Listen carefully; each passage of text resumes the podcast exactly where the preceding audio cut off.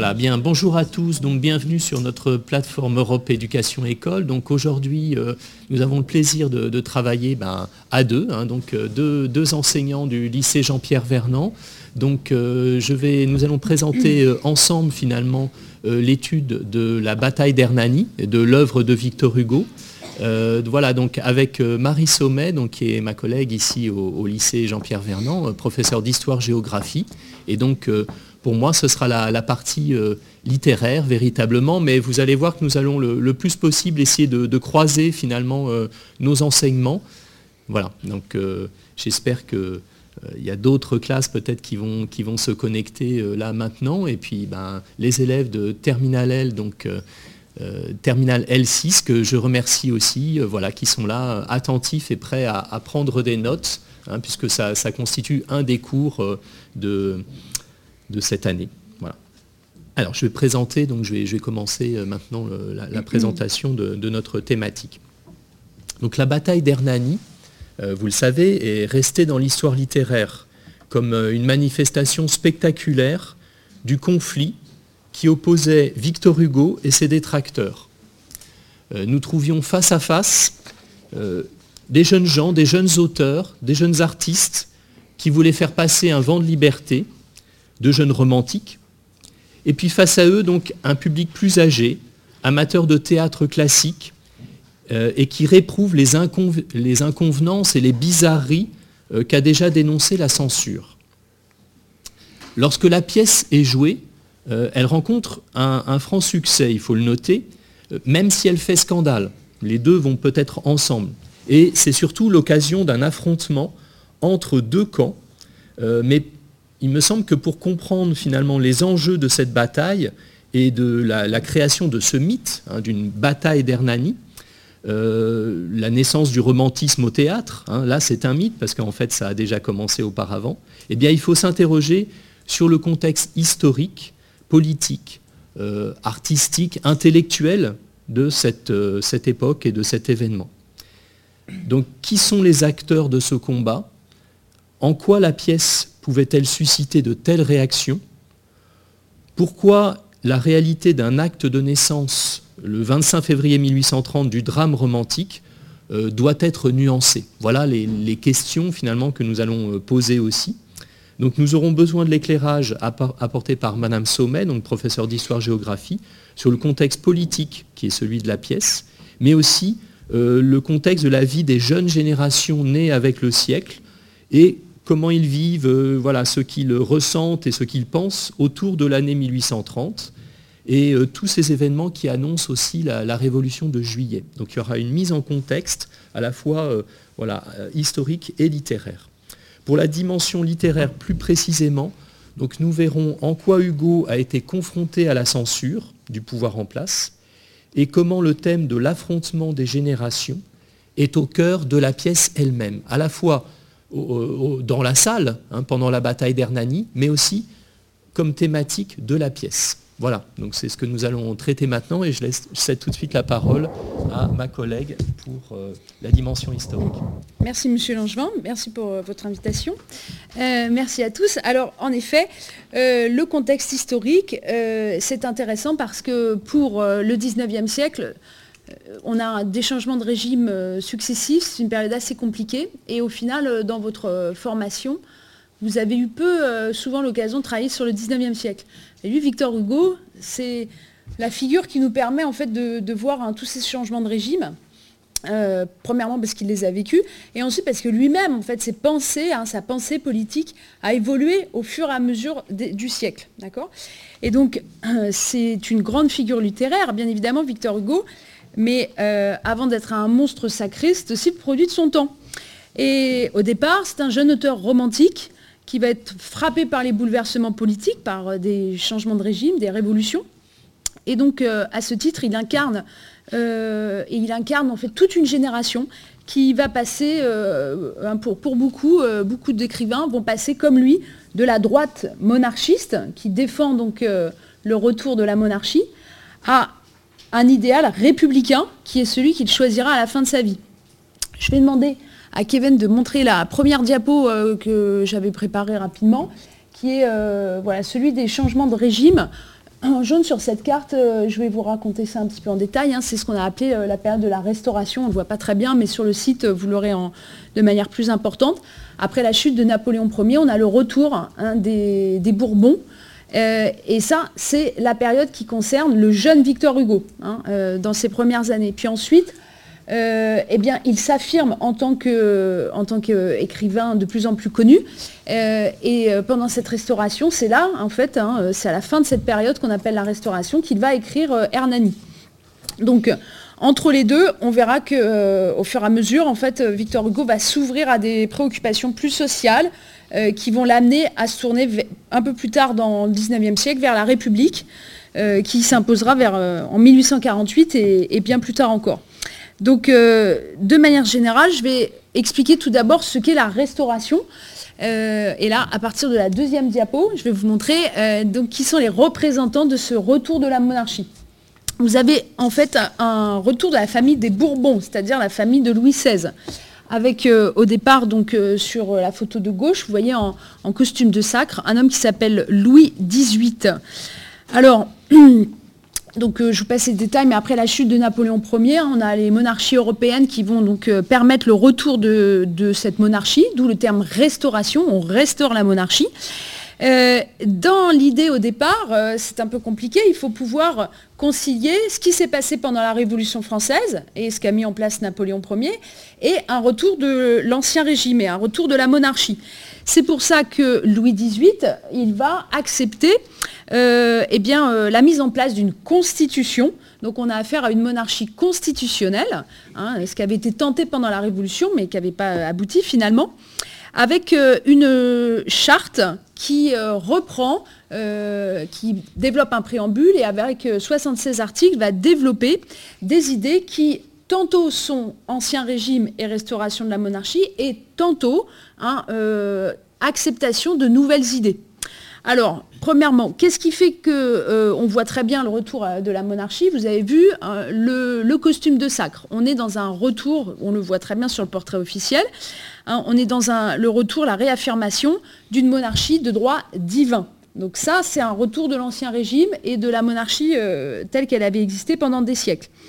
on a donc ces symboles hein, qui sont présents, mais on a aussi le fait que de manière générale, le roi va parler euh, non pas des Français ni euh, de citoyens, mais il va parler encore de sujets. Hein. il y a l'idée que euh, c'est son peuple et que le roi, il est encore roi de France. donc avec cette idée qu'il est nommé là, il est placé là hein, par Dieu. Par contre, on n'a pas affaire à une monarchie absolue comme c'était auparavant, hein, puisqu'on va parler de monarchie constitutionnelle. C'est l'idée que le roi a des pouvoirs, mais que ces pouvoirs lui sont, euh, sont limités, aussi conférés hein, par une constitution, donc par un texte établi par les hommes. Euh, Exemple alors de, ces idées, hein, eh bien, euh, on a des pouvoirs qui, euh, qui s'ils ne sont pas séparés, euh, eh sont détenus par plusieurs institutions. C'est ce qu'on peut voir avec l'organigramme, la diapo 3 que je vous avais préparé. Le roi détient le pouvoir exécutif et une partie du pouvoir législatif, hein, mais il n'a pas l'initiative des lois. Cette initiative, euh, eh bien, euh, elle, relève en fait de chambres. Hein. vous voyez qu'il y a la chambre des pairs, qui équivaut alors un peu à la chambre des lords britanniques, et la chambre des députés. Donc, euh, ces deux chambres qui sont clairement inspirées du modèle anglais, c'est ces chambres qui ont le pouvoir de voter les lois. parmi l'une de ces deux chambres, la chambre des députés a la particularité d'être élue au suffrage censitaire. Première chose, c'est une élection, d'accord hein, euh, Dans la monarchie absolue de droit divin, on n'a pas d'élection. Par contre, petit bémol, on parle d'un suffrage censitaire, c'est-à-dire que ce n'est pas un suffrage universel. Tous les hommes ne peuvent pas voter. Ça renvoie à un mot ancien qui est le nom d'un impôt qu'on appelle le cens, C-E-N-S, et qui donne le pouvoir hein, de, voter à une une partie infime de la population à l'époque, qui est celle qui paye un impôt suffisant. Donc il y a un seuil qui est fixé. Hein. Au-delà de cet impôt, bah, enfin de ce seuil, pardon, on, peut participer au vote. En deçà, on n'obtient pas le droit de vote. Autre critère aussi qui permet de limiter le nombre de votants, c'est l'âge. En fait, on va avoir une limite d'âge, donc on va favoriser en fait les, les, hommes matures, on va dire, et les jeunes hommes sont écartés du droit de vote. Bien évidemment, ce vote écarte également à l'époque, hein, bien évidemment je dis à l'époque, les femmes qui n'ont pas du tout le droit de vote. Donc on a en fait une élite, voilà, une élite de notables, on va dire, hein, ou de personnes aisées qui vont pouvoir participer à ces élections. Mais enfin, ce sont des élections tout de même. Hein, c'est pour ça qu'on peut dire qu'on a affaire à un régime euh, qui met en place voilà, des idées nouvelles, qui n'est pas un simple retour euh, à la monarchie absolue de droit divin. Euh, cependant, il y a des gens qui voudraient que le système aille plus loin. C'est lors de cette restauration qu'on a le début d'un débat parlementaire avec des partis politiques qui peuvent au fur et à mesure s'exprimer. Donc euh, parmi ces débats parlementaires, on a un parti qu'on va appeler le parti libéral. Hein, dans libéral, vous entendez le mot euh, libéral, liberté, libéralisme. Donc on a un écrivain, un autre écrivain qui s'appelle Benjamin Constant, qui à l'époque euh, va incarner un peu euh, le chef de file de, ce parti. Ce que voudraient les députés, parce que ce sont des députés euh, libéraux, ben, c'est en effet plus de liberté en général. D'accord? Donc on ne va pas trop développer, mais liberté de la presse, liberté individuelle, toutes ces libertés qui sont au cœur de la déclaration des droits de l'homme et du citoyen de, hein, la Révolution française. cependant, Louis XVIII à l'époque, hein, il n'est pas pour la reconnaissance de toutes ces libertés. Il le dit clairement, pour lui, la Révolution, euh, c'est une parenthèse qu'il faut refermer au plus vite. Hein. Elle a apporté en fait des choses qui ont été néfastes à la, à la France, tout simplement. Et le seul progrès qu'il reconnaît dans cette charte, c'est euh, des progrès qu'il assimile à l'époque des Lumières, donc euh, l'époque des Lumières, des grands philosophes des Lumières, hein, Voltaire, Rousseau, etc. Mais parmi ces philosophes des Lumières, hein, il ne reconnaît pas, euh, il reconnaît Voltaire par exemple et certaines libertés, mais pas Rousseau. Hein. euh, et chez Rousseau surtout ce principe de la souveraineté du peuple, le fait que le, peuple soit souverain. ça c'est complètement absent de ce régime qui est mis en place par Louis XVIII. Donc on a affaire à euh, des gens qui, euh, parmi les libéraux, vont euh, vouloir quand même pousser le roi petit à petit, hein, au fur et à mesure des années, hein, entre le début du siècle et Hernani, hein, qui vont vouloir pousser le roi pour un peu plus de réformes libérales, dans le sens du libéralisme. deuxième point que j'évoque rapidement, c'est le fait que euh, Louis XVIII euh, ne va pas rester au, pouvoir. En fait, euh, il va céder, la place. Enfin, il va, il, va devoir, en fait, je crois qu'il décède, on va dire. Hein, donc voilà. c'est de, fait de sa mort que Charles X, et là, je vais demander à Kevin de vous remontrer la deuxième diapo, où on a donc un autre Bourbon qui arrive au pouvoir. C'est un homme qui s'appelle Charles X. Et euh, sans développer trop, euh, eh bien, euh, sachez que Charles X va vouloir, lui, eh restaurer hein, une monarchie de type ancien régime plus forte encore que Louis XVIII. Donc là, on a un basculement au moment où Victor Hugo commence à être connu, il est dans une euh, période où euh, Charles X, euh, juste avant Hernani, vient d'arriver au pouvoir. Et Charles X, lui, il veut rétablir une monarchie très très forte, hein, une monarchie avec donc un sacre qui va être effectué à Reims. Donc la photo de droite correspond en fait à, cette cérémonie hein, que les rois de France avaient établie dès le Moyen Âge et le roi précédent, Louis XVIII, dans le contexte de l'époque, justement, avait refusé ce sacre à Reims. Il avait dit non, finalement, euh, c'est très coûteux, ça serait mal vu par la population. Lui, Charles X, il rétablit cette accession au trône par ce sacre à Reims en mai 1825. Et il reprend toute la symbolique de l'époque, donc euh, les symboles politiques, la couronne, le sceptre, euh, la fleur de lys, il reprend les symboles militaires, la croix de l'ordre du Saint-Esprit, qui était euh, l'ordre de chevalier qu'on voit autour de son cou, et des symboles religieux, la main de justice et les gants blancs qui font de lui un évêque. L'ensemble de ces symboles, à l'époque, en 1825, eh bien là, pour le coup, ça choque forcément une grande partie euh, de l'opinion publique française de l'époque, qui voit, si vous voulez, sur le plan symbolique, c'est très important, la volonté de ce roi de rétablir hein, la monarchie type Louis XVI, hein, c'est-à-dire la monarchie absolue droit divin d'avant la Révolution française.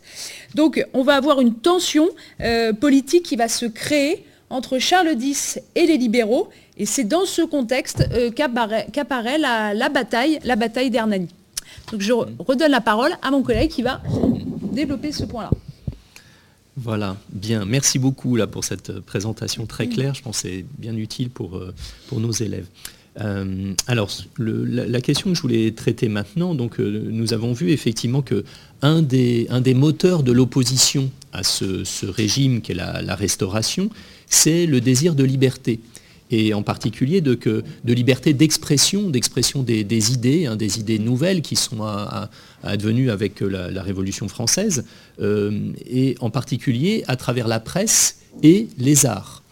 Et euh, il me semble intéressant euh, ici, concernant notre, notre pièce, Hernani, d'étudier en détail finalement la manière dont Victor Hugo a été confronté à la censure. Hein, très souvent, les élèves évoquent la, censure, la menace de la censure, mais c'est vrai que très souvent, on, ne la connaît pas précisément, on ne sait pas exactement comment elle s'exerce. Donc c'est cet aspect-là que je voulais aborder. Alors c'est une question qui est assez complexe, mais je vais l'aborder en fait à travers deux pièces principalement. Donc une première pièce qui s'intitule Marion de l'Orme, donc, qui a été euh, euh, écrite par Victor Hugo en 1829, donc euh, à peu près un, an avant Hernani. Et c'est une pièce justement qui a été confrontée à la censure, qui a été interdite. Et puis ensuite, Hernani, notre pièce, elle-même, a été confrontée à cette censure, mais n'a pas été interdite. Donc je vais essayer de voir, hein, ça ne veut pas dire que le régime a évolué vers plus de libéralisme, je vais essayer d'expliquer les raisons de cette censure, comment ça, s'exerçait. Alors pour cela, je voulais rappeler malgré tout un petit peu mes, sources. Donc en particulier, il y a Florence Nogrette qui a fait l'édition que je vous ai conseillée, l'édition en GF. Voilà. Hein. Euh, il y a aussi un, ouvrage donc, de Anne Hubersfeld que j'avais cité dans le, document que je vous avais proposé, donc une spécialiste du, romantisme et qui a écrit un livre sur le drame romantique. Et puis euh, par ailleurs, il y a aussi un groupe de réflexion sur Victor Hugo euh, qui s'appelle le groupe Hugo et qui propose régulièrement finalement des, études de pièces euh, sur toute l'œuvre de, Victor Hugo. Donc, c'était Clélia Enfray en 2011 qui a justement étudié les rapports de Hugo avec la censure. Alors, qu'est-ce qu'on peut tirer de, toutes ces, informations? Donc déjà, quand, Victor Hugo donc, veut faire jouer sa pièce Marion Delorme en 1829, c'est un auteur qui est déjà connu, même très connu, hein, en particulier pour sa poésie, mais il n'a pas encore eu véritablement de, succès au théâtre. Euh, et il a, il a, eu aussi un succès, mais qui était plutôt un succès de scandale, avec son ouvrage Le dernier jour d'un condamné, un ouvrage qui paraissait euh, assez subversif, parce que vous savez qu'il contestait là le, droit à la peine de mort. Je pense que c'est important parce que la, peine de mort, en réalité, elle est aussi prononcée dans notre pièce. C'est une thématique qui, intéresse beaucoup Victor Hugo. Donc cette pièce Marion Delorme, qui est en cinq actes, en vers, donc une pièce de facture assez classique, si on peut dire, va être censurée et interdite et ne sera jouée que quelques années après. Pour quelle raison? Donc en fait, Victor Hugo va être confronté à un personnage qui s'appelle Charles Briffaut. Qui est-il? Briffaut, déjà, c'est un poète, un dramaturge. Lui-même a écrit des pièces classiques, etc. Mais c'est surtout un défenseur du goût classique, de l'art classique, pourrait-on dire. Politiquement, un royaliste, ultra, hein, un fervent défenseur du régime en place et de la religion. Donc c'est lui, enfin il fait partie d'un comité qui est responsable de la censure et lui est chargé en particulier de la censure des spectacles. Hein, donc le théâtre, ça le concerne en premier chef. Pourquoi alors cette censure? Déjà, il faut savoir que la pièce devait être autorisée. Mais il y a eu un changement de, ministre, euh, donc euh, de Polignac, ultra-royaliste, qui remplace de Martignac, qui était peut-être un peu plus modéré, et ça fait que la pièce qui au départ devait être autorisée, ensuite est, interdite. La justification de cette censure, alors c'est cette censure, pardon, c'est ça qui m'intéresse, euh, alors, il y avait plusieurs arguments. D'une part, la pièce présente le destin d'une prostituée. Alors euh, il semblait évidemment que pour présenter une pièce euh, voilà, à la comédie française, le destin d'une prostituée, c'était un sujet, dirons-nous, qui, pouvait être inconvenant. Mais il y a qui portait atteinte finalement aux bonnes mœurs. Mais la réalité est autre. Euh, lorsqu'on regarde finalement dans l'édition que Briffaut a utilisée, les passages qu'il avait rayés, donc les passages finalement qu'il voulait faire supprimer, eh bien, nous voyons que ces passages concernent le roi, hein, le personnage même du roi dans cette pièce. Alors, j'explique très très rapidement. Dans la pièce, il s'agit de Louis XIII, hein, le, personnage finalement qui représente l'autorité royale. Et pourquoi est-ce qu'on peut y déceler une attaque justement contre cette, euh, cette, autorité royale Il se trouve que dans la pièce, le roi, donc Louis XIII, est euh, finalement soumis, hein, de manière assez visible, à l'autorité de Richelieu. Et finalement, on voit un roi qui, est faible et qui le reconnaît lui-même. Et alors, je vais vous citer un tout petit passage donc, de cette, euh, pièce. Donc, c'est à l'acte 4.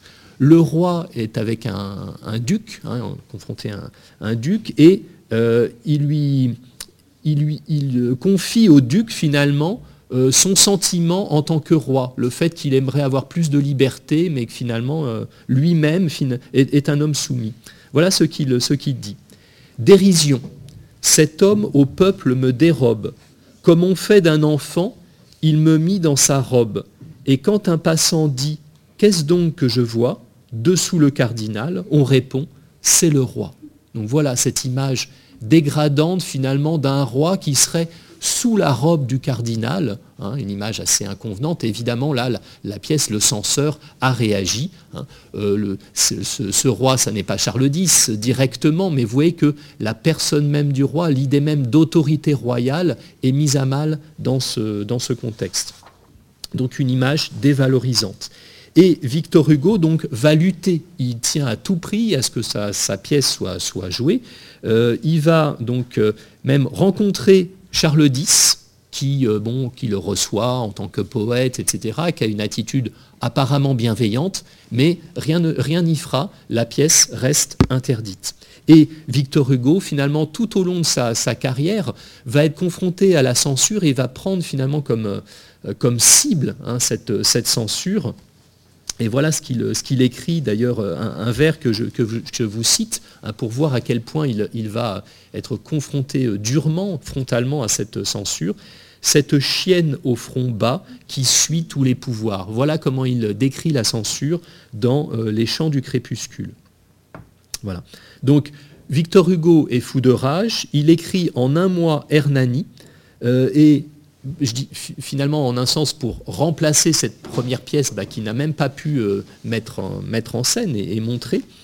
Et il va en quelque sorte décaler, décaler le, sujet dans, l'espace. Hein. Ça ne sera plus en France, ce sera en Espagne. Euh, on pourra moins voir peut-être derrière euh, Don Carlos ou Don Ruy Gomez un roi de France. Hein. la critique paraîtra moins, la censure paraîtra moins, moins légitime. Donc, que se passe-t-il en réalité? Les comédiens du théâtre français, donc l'actuelle comédie française, aiment la pièce, euh, ils la défendent, donc euh, la, pièce est lue, etc. Euh, au départ, Victor Hugo la, présente aux comédiens. Les comédiens sont d'accord. L'administrateur général de la comédie française, qui s'appelle Taylor, hein, ça c'est un élément important que je vous demande de, noter. Hein, Taylor, on, on, y reviendra.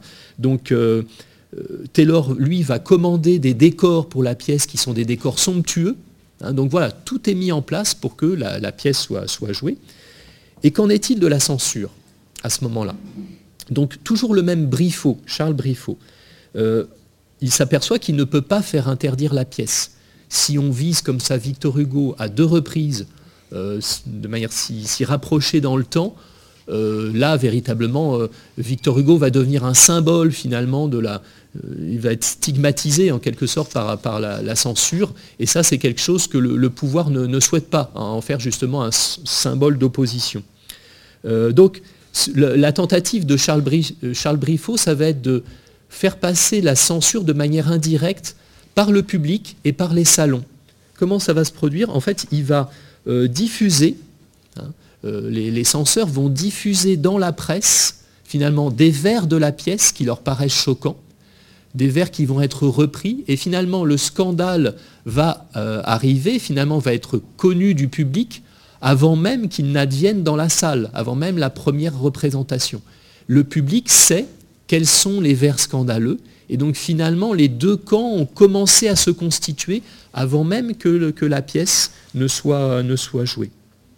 Alors, voilà ce qu'écrit euh, Briffaut au sujet d'Hernani. Ça, je pense qu'il faut que vous le notiez aussi. Et c'est repris par euh, Anne Hubersfeld dans son ouvrage. Voilà ce qu'il écrit. La pièce abonde en inconvenance de toute nature. Le roi s'exprime souvent comme un bandit. Le bandit traite le roi comme un brigand. La fille d'un grand d'Espagne n'est qu'une dévergondée, sans dignité ni pudeur. Donc vous voyez que ce qui est visé, c'est encore une fois euh, l'autorité royale, hein, la, personne du roi, la manière dont elle est représentée, et aussi la question de la moralité euh, concernant euh, la jeune femme qui est Donia Sol. Hein, Donc évidemment, la Donia Sol ne peut pas faire l'objet des mêmes attaques que Marion Delorme, hein, qui était une courtisane. Euh, ce qu'il faut savoir aussi concrètement, c'est que certains mots sont supprimés donc, du, premier texte de Victor Hugo. En particulier, à plusieurs reprises, le texte fait allusion à Jésus. Toutes les références euh, religieuses euh, sont, enlevées, mais ça, Victor Hugo, en un sens, l'accepte. Hein. ce n'était pas véritablement le, cœur de la pièce. Et tout ce qui injurie directement le roi, alors je voulais vous donner un exemple que je vous demande aussi de, noter, c'est Hernani qui dit à l'acte 2, scène 3, euh, crois-tu donc que les rois, à moi, me sont sacrés hein, Donc Hernani confronté à Don Carlos et qui lui dit, comme ça, en face, qu'il ne considère pas que le pouvoir royal est sacré. Donc vous voyez que là, c'est une remise en cause, évidemment, et là, la censure va veiller à ce que ce, vers soit enlevé. Ça me semble un élément concret, très important et que, que vous devez euh, retenir. Voilà, donc c'était les, éléments que je voulais vous indiquer. C'est tout ce qui finalement va créer le, contexte de cette bataille d'Hernani. Et euh, nous voulions avec Madame Sommet un prolongement finalement vous montrer que la censure, elle ne, vise pas seulement les pièces de Victor Hugo évidemment, mais euh, voilà, le théâtre en général, tous les arts et aussi la presse. Et donc euh, voilà, il y a un exemple hein, qui, à mon avis, est intéressant pour vous aussi. Oui, euh, c'est intéressant parce que ce qu'il faut que vous compreniez, c'est que euh, euh, cette, notion de liberté de la presse hein, et de critique de la censure, bah, en fait, ça va cristalliser les opposants à cette restauration, à ce retour de la monarchie. Euh, d'autant que Charles X, euh, euh, que je vous avais montré tout à l'heure, hein, est un roi qui va vouloir justement réprimer les critiques hein, de ses opposants. Et il va donc prendre une mesure qui suspend en fait la liberté de la presse alors qu'elle avait été accordée par Louis XVIII. Et euh, cette euh, loi va provoquer en fait la fin du régime puisque euh, ces ordonnances qui vont être publiées donc, et qui suppriment la liberté de la presse vont occasionner ce qu'on a appelé donc, la révolution de juillet et qui va donner naissance à un nouveau pouvoir. Hein. donc finalement, ce lien entre liberté de la presse, lutte contre la censure et et euh, changement de régime politique, eh bien, c'est vraiment très très lié. Et on est dans ce contexte-là, puisque la pièce de Victor Hugo, elle paraît en 1829 et le changement de régime a lieu en 1830, donc euh, l'année suivante. Euh, donc c'est clairement hein, cette lutte pour cette liberté de la presse qui va aboutir à cette révolution qu'on appelle la révolution de juillet. Et j'avais préparé donc une, lithographie de Daumier que Kevin va nous afficher. C'est la diapo où on voit la caricature, euh, où en fait, euh, euh, elle est elle, arrive quelques années après. Bon, déjà, c'est intéressant parce qu'il faut que vous connaissiez cet homme qui, est, ce caricaturiste qui s'appelle Honoré Daumier, qui a eu un très très grand succès au 19e siècle.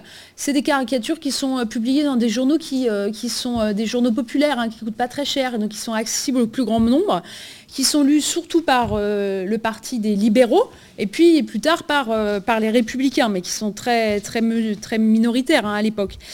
Euh, cette caricature, donc, elle vous montre le personnage central, qui est un ouvrier qu'on appelle un ouvrier typographe, c'est-à-dire c'est lui qui met hein, avant la presse, hein, avant, la enfin, avant de presser le journal, qui met en place les lettres de typographie qui vont servir à, imprimer le texte sur, sur la feuille de journal. Et cet ouvrier typographe, donc au point serré, il incarne en fait à lui tout seul cette liberté de la presse qui est si importante pour les libéraux à l'époque. Les personnages à droite, il y a une petite légende, hein, ce sont des personnages qui, euh, s'y sont déjà frottés, hein, qui se sont frottés à la liberté de la presse. Et à terre, euh, les gens de l'époque reconnaissent très facilement Charles X. Hein, euh, qui est un peu évanoui, un peu, qui est assommé, et qui est entouré par deux autres rois étrangers qui portent des couronnes également. Donc en fait, ces personnages à terre représentent le roi Charles X qui est euh, expulsé de son pouvoir, si vous voulez, mais surtout, hein, c'est de manière générale l'idée que, eh euh, la liberté de la presse, elle a un pouvoir, elle a un pouvoir sur le roi et elle a le pouvoir de faire tomber les rois. Et euh, elle permet aussi de donner un avertissement, cette caricature, puisque dans la partie gauche, on avait deux, petits groupes et dans la partie gauche, on voit un autre personnage apparaître dont je vous reparlerai par la suite. C'est le, roi suivant, Louis-Philippe d'Orléans, hein, qui va euh, succéder à Charles X. Et l'idée, on voit clairement dans l'esprit de Daumier, hein, du caricaturiste, c'est de dire attention, hein, si toi aussi tu reviens sur la liberté de la presse, regarde ce qui peut t'arriver, à nouveau des journées révolutionnaires, à nouveau euh, Paris à feu et à sang, euh, et, toi aussi, tu pourrais y perdre euh, ta couronne. D'accord? Donc, euh, cette liberté de la presse, pour conclure, il faut que vous compreniez qu'elle est au cœur hein, de, ceux qui, parmi les libéraux, parmi les quelques personnes qui osent se dire républicaines, ben, ça fait partie des arguments clés. Hein. on ne dit pas encore à l'époque véritablement qu'on est pour la République, mais par contre dire qu'on est pour la liberté de la presse, ça va permettre de cristalliser une opposition face à ces rois. Voilà. Et je te redonne la parole. Très bien, merci beaucoup. Alors, on, est, on est presque arrivé là à la fin de cette, première partie. Donc, je voulais proposer ben, un très court euh, bilan avant d'écouter peut-être vos, questions, s'il y en a. Donc, euh, L'étude du, contexte historique euh, nous a permis, me semble-t-il, de comprendre quel type de régime était en place, en quoi les, libertés pouvaient être euh, menacées ou mises à mal, ou en tout cas en, quoi il y avait euh, contestation hein, aussi dans ce, type de, pouvoir, contre ce type de pouvoir, euh, voir comment la censure s'exerce et comment la pièce de Victor Hugo avait pu être visée elle-même par cette censure, de même que la presse avait pu l'être. Voilà, et c'est ce contexte-là qui nous permettra ensuite d'aborder finalement euh, aussi la génération romantique et euh, la bataille d'Hernani euh, en elle-même. Alors si vous voulez, bah, ce que je vous propose, c'est qu'on fait une, courte pause, voilà, donc de, de, 5 minutes, et puis nous, nous reprendrons ensuite. Voilà, merci.